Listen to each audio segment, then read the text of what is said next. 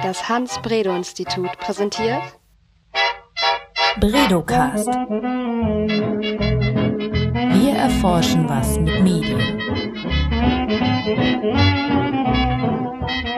In den letzten beiden Folgen haben wir uns einem speziellen Thema gewidmet und mit Forscherinnen und Forschern vom Hans-Bredow-Institut darüber gesprochen, welche Facetten uns daran besonders interessieren und welche Erkenntnisse wir dazu haben.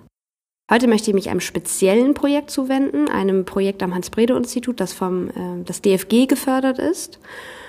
Und das heißt die Wiederentdeckung des Publikums. Dazu habe ich jedenfalls einige Fragen, die aber sich nicht nur um die Ergebnisse drehen sollen, sondern auch einmal einen ähm, Blick darauf eröffnen sollen, wie hier eigentlich geforscht wird, welche Probleme wir im Forschungsalltag haben, wie wir an unsere, ähm, an unsere Zielgruppe herankommen und welche, welche Herausforderungen uns da eigentlich begegnen.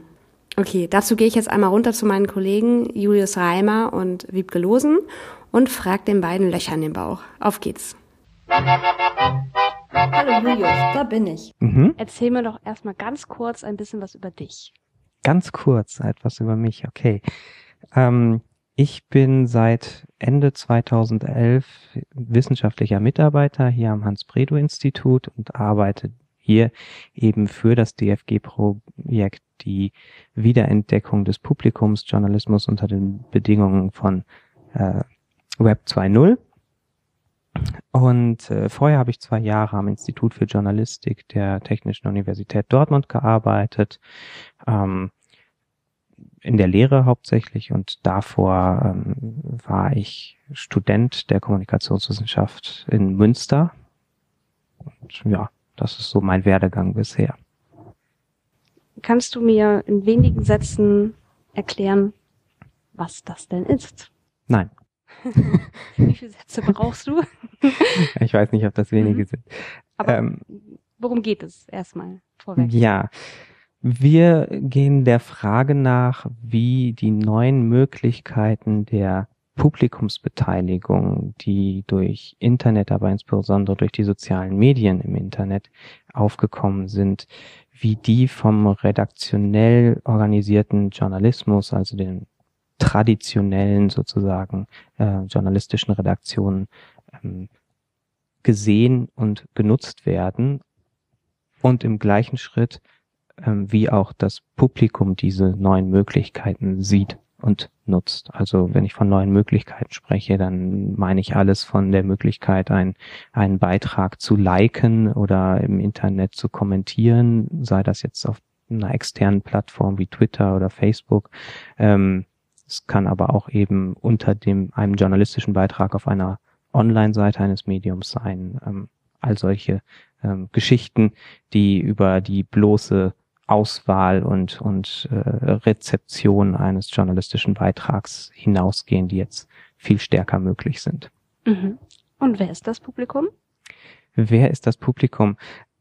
Wir untersuchen diese Sache anhand von vier Fallstudien. Das heißt, für uns ist das Publikum erstmal das Publikum äh, von vier unterschiedlichen Medien. Das ist einmal die Tagesschau als tägliche Nachrichtensendung im Fernsehen, ähm, dann äh, das Publikum eines wöchentlichen ARD Polit-Talks, eben als wöchentliches TV-Programm.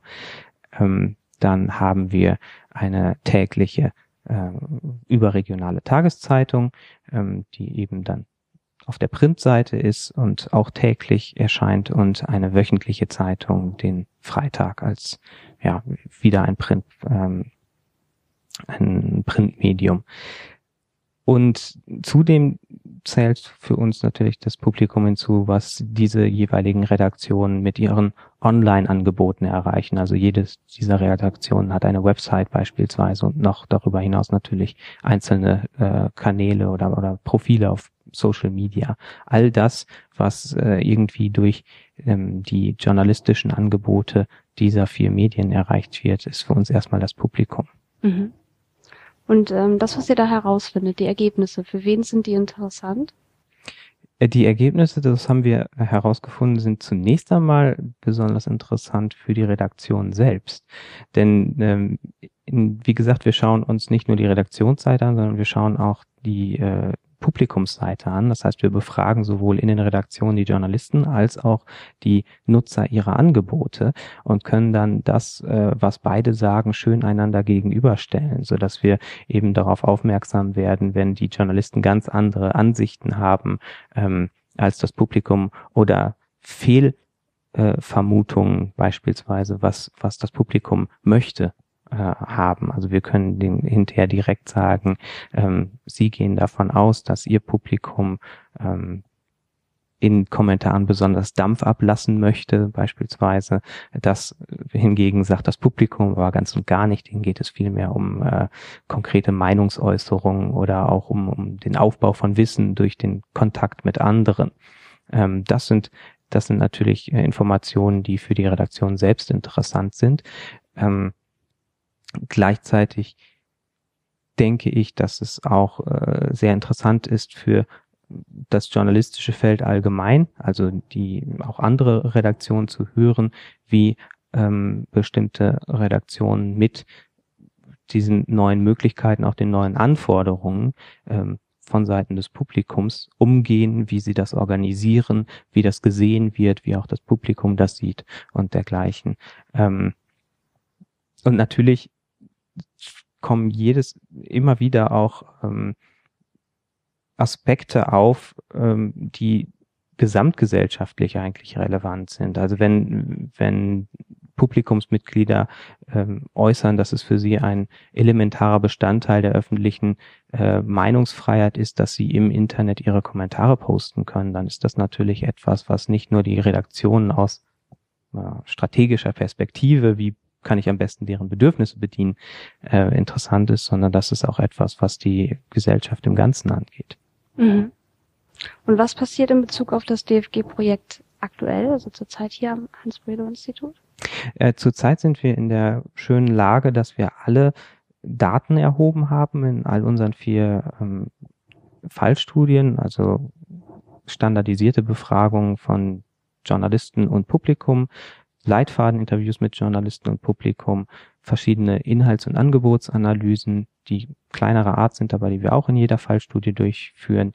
Ähm, das haben wir jetzt alles erhoben und äh, für zwei der Fallstudien liegen auch inzwischen die, die konkreten Ergebnisberichte vor, die man online runterladen kann. Also für die Tagesschau äh, haben wir das schon, für den wöchentlichen IRD Polit-Talk äh, haben wir das schon und an der, äh, nun sitzen wir eben daran, die Daten von überregionaler Tageszeitung und äh, dem Freitag als Wochenzeitung zu analysieren und äh, auch da die Ergebnisberichte zu verfassen. Ich stelle mir das ganz einfach vor, Journalisten heranzuholen und zu befragen. Die sitzen ja wahrscheinlich in, in den meisten Fällen in der Redaktion oder sind zumindest so organisiert, dass man Kontakt aufnehmen kann, vielleicht sogar zu der gesamten Redaktion. Wie funktioniert das beim Publikum? Wie werden ähm, Menschen gefunden, die Publikum sind? Mhm, da haben wir unterschiedliche Herangehensweisen. Also wenn, wenn es um die Online-Umfrage geht, also ein Online-Fragebogen, den man über Link erreicht und dann beantwortet man da eben Fragen. Als Publikumsmitglieder sind wir angewiesen auf die Mithilfe der Redaktion, dass die eben diesen diese Befragung und diesen Link bewerben auf ihren Webseiten. Äh, das haben sie aber bisher auch alle vier gemacht. Also auf der Tagesschau-Seite äh, ploppte dann für, für jeden äh, 500. Besucher eine Einladung auf, an dieser, an dieser Umfrage teilzunehmen. Und äh, da haben dann einige eben auch über 4000 Leute draufgeklickt und die Umfrage tatsächlich ausgefüllt. Bei den anderen Angeboten waren es ein bisschen weniger, aber das war eigentlich immer der, der Gang. Wir haben ein, es gab diesen Link mit kurzer Erklärung. Hier geht es zu einer Umfrage auf der Webseite des jeweiligen Angebots und darüber sind die meisten Leute dann äh, zu der Umfrage gekommen. Wenn wir uns Nutzer suchen für die Interviews, dann ist das ein bisschen schwieriger, weil wir unterschiedliche Arten von Nutzern haben wollen, beziehungsweise Nutzer mit unterschiedlichen Aktivitätsniveaus und Mustern. Ähm, über Facebook ist das noch relativ einfach. Auch da kann man sehen, wer kommentiert viel auf der Facebook-Seite der Tagesschau beispielsweise. Und äh, dann war es eine Möglichkeit, diese eben persönlich anzusprechen, diese Leute über Facebook.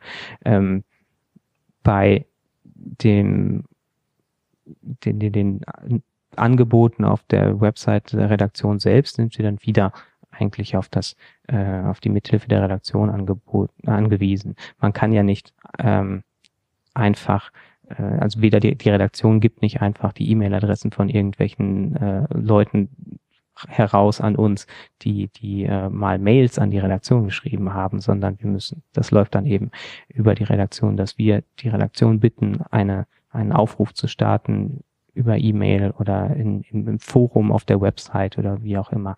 Und ähm, darüber können dann, wenn sie es wollen, die User sich an uns wenden.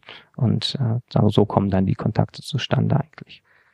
Abschließend habe ich noch eine Frage und zwar würde ich gerne wissen, was denn jetzt deine Aufgaben innerhalb des Projekts sind. Meine Aufgaben sind eigentlich so, so wie von uns allen vier im Projekt alles.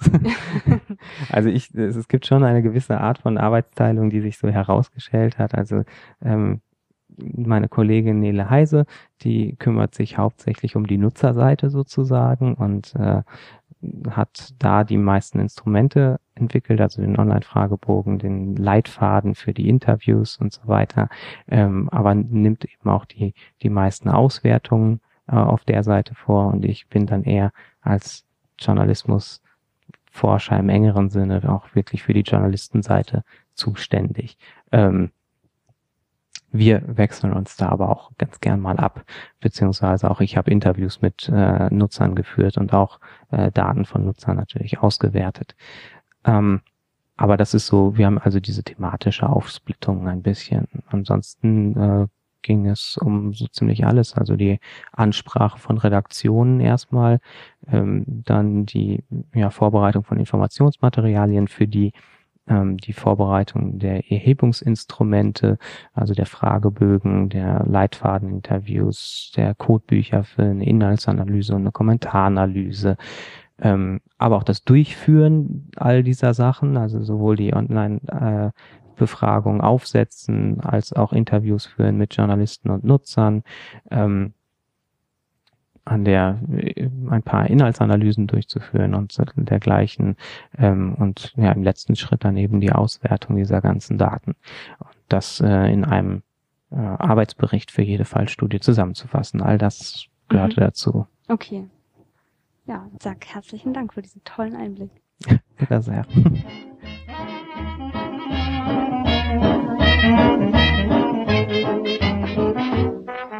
Wiebke, ich habe Julius auch gerade schon gesprochen und ihn als allererstes gefragt oder ihn gebeten, ganz kurz etwas über sich selbst zu erzählen. Das ähm, würde ich dich jetzt auch bitten. Mhm. Mein Name ist Wiebke Losen und ich bin seit, ich habe heute Morgen nämlich unter anderen Umständen nachgeguckt, seit dreieinhalb Jahren bin ich am Hans-Bredow-Institut für Medienforschung und bin hier zuständig für den Bereich Journalismusforschung. Und genau das habe ich auch schon vorher an der Uni Hamburg gemacht. Also ich bin sozusagen vor dreieinhalb Jahren einmal quer über den Campus gezogen und seitdem am Bredow-Institut für Medienforschung. Und kannst du mir in wenigen Sätzen erklären, was das DFG-Projekt eigentlich ist? Ja, das kann ich, glaube ich, mittlerweile ganz gut, denn das Projekt ist jetzt nach zweieinhalb Jahren fast zu Ende. Und dann weiß man ganz gut, was man gemacht hat. Und ähm, unser Projekt heißt ja die Wiederentdeckung des Publikums, Journalismus unter den Bedingungen von sozialen Medien oder Web 2.0. Und genau das ist es eigentlich auch. Ähm, in dem Projekt untersuchen wir, wie durch soziale Medien sich die Beziehung zwischen Journalisten und ihrem Publikum verändert. Und wir machen das auf beiden Seiten, indem wir mit Journalisten sprechen, sie interviewen und Befragungen durchführen und auf Seiten ihres Publikums zum Abgleich von ja, Erwartungen beider Seiten an Journalismus. Mhm. Und mich interessieren auch die Ergebnisse sehr. Kannst du da ein bisschen aus dem Nähkästchen plaudern? Ja. Also das sind ja alles sehr großformatige Fragen, die ich so gerade angerissen habe. Ähm, die kann man, wenn man sie dann empirisch untersuchen will, muss man das kleinarbeiten. Und das machen wir jetzt in diesem Projekt so, indem wir einen fallstudienorientierten Ansatz gewählt haben. Das bedeutet, wir sind insgesamt in vier verschiedenen journalistischen Redaktionen um anzugucken, ähm, um, um diese Fragen, die ich gerade so skizziert habe, da empirisch tatsächlich auch zu untersuchen. Das heißt, wir sind zum Beispiel bei der Tagesschau gewesen und auch bei tagesschau.de. Und wir sind bei einer politischen Talkshow gewesen, die anonym bleiben möchte. Wir sind in der Redaktion einer großen überregionalen Tageszeitung gewesen und wir sind beim Freitag gewesen. Das ist eine Wochenzeitung.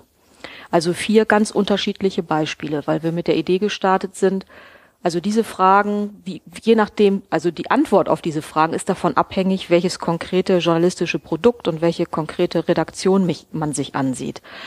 Das ist, es gibt Unterschiede.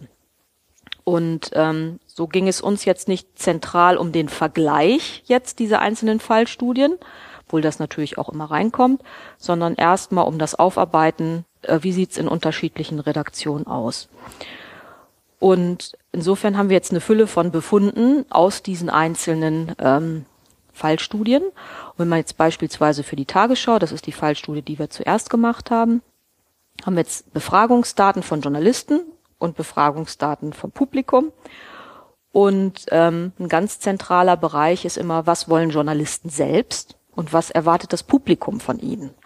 Und ähm, da können wir sagen, und das können wir eigentlich durch fast alle Fallstudien sagen, dass Journalisten das, was Journalisten wollen, dass sie das auch sollen in, dem Augen, in den Augen ihres Publikums. Also das ist überwiegend immer noch an den klassischen Selbsterwartungen, aber auch Fremderwartungen ähm, orientiert. Das heißt, ähm, so schnell wie möglich berichten beispielsweise, neutrale Informa also Informationen neutral äh, ver ähm, verbreiten, nee, Informationen neutral recherchieren und entsprechend schnell verbreiten. Also alles das, was wir so unter dem klassischen Nachrichtenjournalismus ähm, verstehen. Das, jetzt könnte man natürlich sagen, ist ja klar, wenn ihr euch solche konservativen Fallstudien aussucht, wird das auch so sein. Aber genau das war unser Ziel, zu sagen, also wir gehen in die klassischen Bereiche und äh, schauen, was sich da verändert.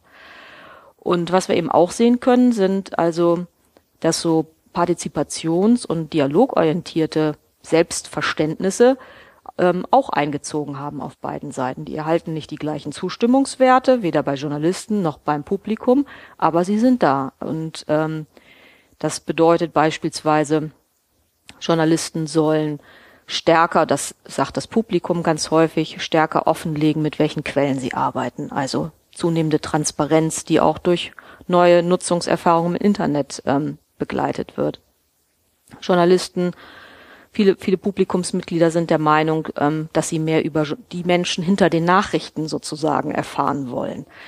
Dass sie sich auch darum kümmern sollten, zumindest in Ansätzen auch Diskussionen unter ihrem Publikum anzustoßen. Also das sind alles so Aspekte, die wir fassen unter stärker Dialog- und Partizipationsorientiert, die unter massenmedialen Bedingungen gar nicht so eine zentrale Rolle gespielt haben, die jetzt aber auf beiden Seiten immer weiter ähm, an Relevanz gewinnen. Ähm, ab wann wäre so ein Befund signifikant?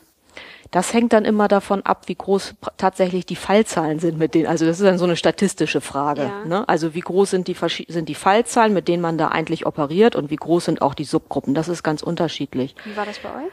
Wir haben in der Befragung auf bei der Tagesschau haben wir auf Publikumsseite über 4.600 Menschen befragt. Und in den anderen Fallstudien sind die Zahlen, die wir auf den Publikumsseiten, die also bei den Befragungen realisieren konnten, sind deutlich kleiner. Also bei der politischen Talkshow sind es beispielsweise 300, etwas über 350. Und daran sieht man eben schon, ähm, dass man das auch nicht so ohne weiteres miteinander vergleichen kann. Ja, weil die Fallzahlen in den einzelnen Fallstudien eben ganz, ganz unterschiedlich sind. Und in einem Datensatz mit, mit an die 5000 Fälle findet man viel mehr signifikante Unterschiede als in einem Datensatz, der so um die 350 ist. Mhm.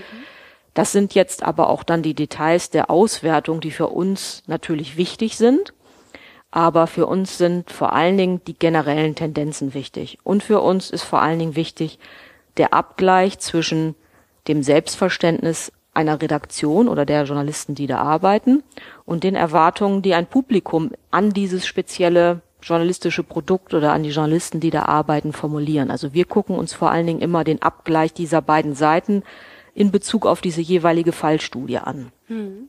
Und ähm, dann sprechen wir die Menschen ja immer nur in ihrer Rolle als Publikum der Tagesschau beispielsweise mhm. an. Und die nutzen ja nicht nur die Tagesschau. Das heißt, ähm, wäre es dann wieder in einem weitergehenden Schritt interessant zu wissen, ähm, wenn man jetzt Menschen insgesamt zur Nutzung ihrer journalistischen Quellen befragt, welche Erwartungen sich da dann wiederum rausschälen. Also mhm. Ähm, das können wir jetzt aber mit dieser Studie nicht sagen. Aber ähm, was eben ganz deutlich ist, ist, dass ich an eine Tagesschau andere Erwartungen habe, selbstverständlich, als an eine politische Talkshow beispielsweise, wo es ja stark dann darum geht, wie sind eigentlich die Gäste ausgewählt oder wie kommt eigentlich ein Thema zustande? Welche Rolle hat der, hat der Moderator ähm, in, in, so einer, ähm, in so einem Setting?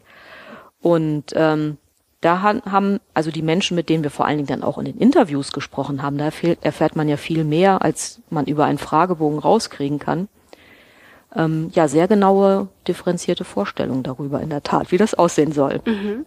Interessant. Ähm, Im Laufe des Forschungsprozesses ähm, habt ihr ja diese Kooperationspartner, über die ihr ähm, jetzt die Fallstudien ähm, durchführen konntet, mhm. ähm, akquiriert, wenn ich das richtig verstanden hatte. Und Julius hat mir gerade noch ähm, nach unserem offiziellen Gespräch auf Band äh, kurz erzählt, dass es das gar nicht so einfach war, die ja. zu gewinnen. Kannst du dazu was ja. erzählen? Also wir sprechen dann ja mit, wir sprechen dann darüber, wie schwierig ist es, den Feldzugang sozusagen zu ermöglichen. Also und das ist in der Journalismusforschung ein ein Hauptproblem, kann man eigentlich sagen, weil man hat eine bestimmte Berufsgruppe im Blick, eben Journalistinnen und Journalisten, und braucht irgendwie Zugang zu denen. Wenn das jetzt noch Redaktionsforschung ist, das heißt, man will über in einer Redaktion was Besonderes ähm, herausfinden oder was zu deren Arbeitsweise, nützt es nichts, wenn man nur einen einzelnen Journalisten oder eine Journalistin kontaktiert, sondern man braucht irgendwie Zugang zu dieser Redaktion. Und dann muss man dann eben oben in der Hierarchie anfangen. Also je nachdem, wie so ein Laden aufgebaut ist, beim Fernsehsender wieder anders als bei einer Tageszeitung beispielsweise, im öffentlichen rechtlichen Rundfunk wieder anders als beim Privatrundfunk, muss man erstmal rausfinden, so wer ist eigentlich mein Ansprechpartner oder meine Ansprechpartnerin, wo fange ich jetzt an? Da wir dann immer noch den Anspruch hatten, dass wir uns immer, also je nachdem, wie es in der jeweiligen Organisation geregelt ist, die praktisch die Offline-Redaktion und die Online-Redaktion angucken, weil unsere Idee eben auch war, okay, über dieses vermehrte Publikumsfeedback sind so Redaktionen auch gezwungen, stärker miteinander sich auszutauschen, weil das Publikum unterscheidet jetzt nicht, gebe ich Feedback zur Sendung im Fernsehen oder zu dem, was auf der Website steht. Vielleicht entscheidet das es im Einzelnen, aber es läuft alles irgendwo online auf, weil man schreibt eben eine E-Mail und ähm, gut ist. Und wir wollten eben auch wissen, wie befördert das Austauschprozesse zwischen diesen Bereichen. Das heißt, da hängt dann immer dran die Frage, also wen jetzt zuerst online oder offline kontaktieren. Ähm, das hängt dann immer stark von der jeweiligen Unternehmenskultur oder Redaktionskultur auch ab, wer da jetzt wichtiger ist oder sich wichtiger findet. Das heißt, man muss sehr, sehr, sehr viel schon recherchieren vorher, um äh, den richtigen Ansprechpartner zu identifizieren. Und ähm, wir haben dann auch eigene Exposés geschrieben, um erstmal zu sagen, was machen wir eigentlich? was machen wir eigentlich, was wollen wir von ihnen, was wäre der Arbeitsaufwand, der dahinter steht. Also das ist schon ein relativ genaues Briefing, ohne dass man natürlich in allen Details schon immer sagen kann und sollte, worum es geht. Ähm, da geht es nicht um Verschleierung, sondern geht es einfach darum, dass wir ja ungefilterte Antworten möglichst haben wollen und nicht, dass sich jemand schon ganz viele strategische Überlegungen im Vorfeld gemacht hat. Und dann geht es los. Also müssen wir erst in der Redaktionskonferenz absprechen, müssen wir erst mit der Verlagsleitung absprechen und so weiter und so fort. Und ähm, dann kann es sein, dass man so ja sechs, acht Wochen oder sogar noch mal noch länger in Verhandlungen ist sozusagen und auch schon, wir sind auch persönlich schon vor Ort gewesen, haben Informationsgespräche geführt, dass man dann trotzdem eine Absage bekommt. Und das ist vor allen Dingen der Fall gewesen im, im Printbereich, weil wir natürlich zu einem Zeitpunkt aufgeschlagen sind, und das ist ja immer noch so, wo gerade der Printjournalismus nachdrücklich unter dem Eindruck der Krise in, im Printjournalismus steht. Und ähm, man natürlich sagt, dafür haben wir keine Zeit. Also wir haben Sympathie für dieses Projekt und es ist total spannend, aber wir werden das nicht machen können. Und das andere ist aber auch, dass man Befürchtung hat, dass einem zu tief in die Karten geschaut wird. Also das haben, das wird einem zwar dann so nicht gesagt, aber das spürt man ja auch und dafür habe ich auch Verständnis. Also das ist nicht so, dass ich sagen würde, die sollen sich nicht so anstellen.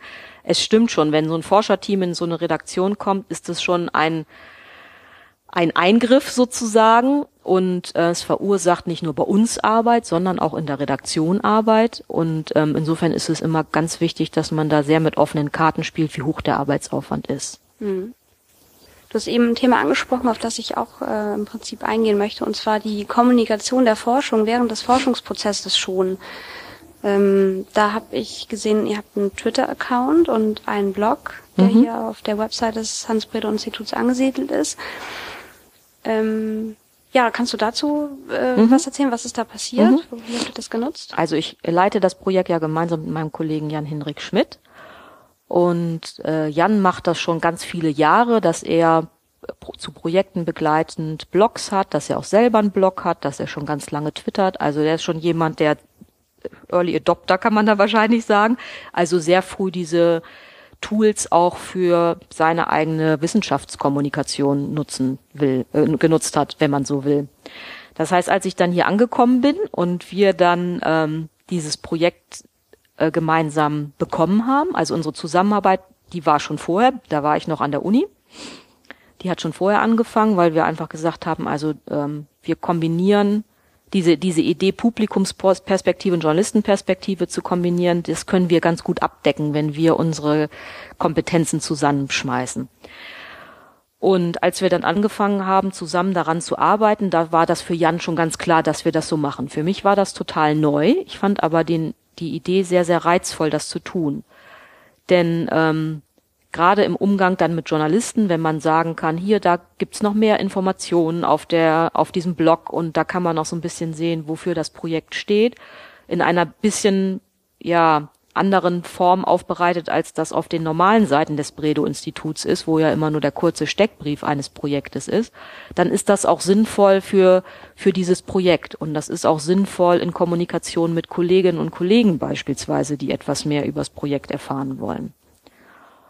Und nun gelingt uns das nicht immer so aktuell zu halten oder so intensiv zu befüllen, wie wir das gerne wollen, weil das ja eine Zusatzaufgabe ist, die wir uns selbst auferlegt haben, aus dem Projekt eben auch stärker zu berichten in Form eines solchen Blogs.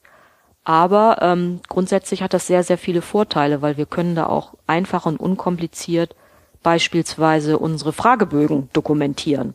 Das ist ja etwas, wo man in normalen Publikationen gar keine keinen Platz hat, das unterzubringen und das dann für uns wieder wichtig ist im Sinne von wissenschaftlicher Transparenz. Und bei dem Twitter-Account ist es eben so, dass ähm, das hat auch so eine Doppelfunktion. Also einmal zu sagen, so das sind wir und ähm, das machen wir jetzt gerade. Also wir verteilen eben auch über Twitter aktuelle Vorträge oder was wie gerade unser Projekt vor, äh, vorbei äh, voranschreitet. Also verteilen Informationen aber können da auch wiederum Leuten folgen, die für uns jetzt wissenschaftlich oder praktisch aus dem praktischen Journalismus spannend und interessant sind. Also und das ist im, im Journalismus ist Twitter so ein wichtiges Tool geworden, dass man da also als Journalismusforscher oder Journalismusforscherin gar nicht umherkommt, auch sich selber in die Eingeweide sozusagen hineinzubegeben, um äh, zu sehen, welchen Nutzen kann man da eigentlich rausziehen. Mhm. Ja. Schönes Schlusswort. Twitter die Eingeweide des Journalismus. ich danke dir. Sehr gerne.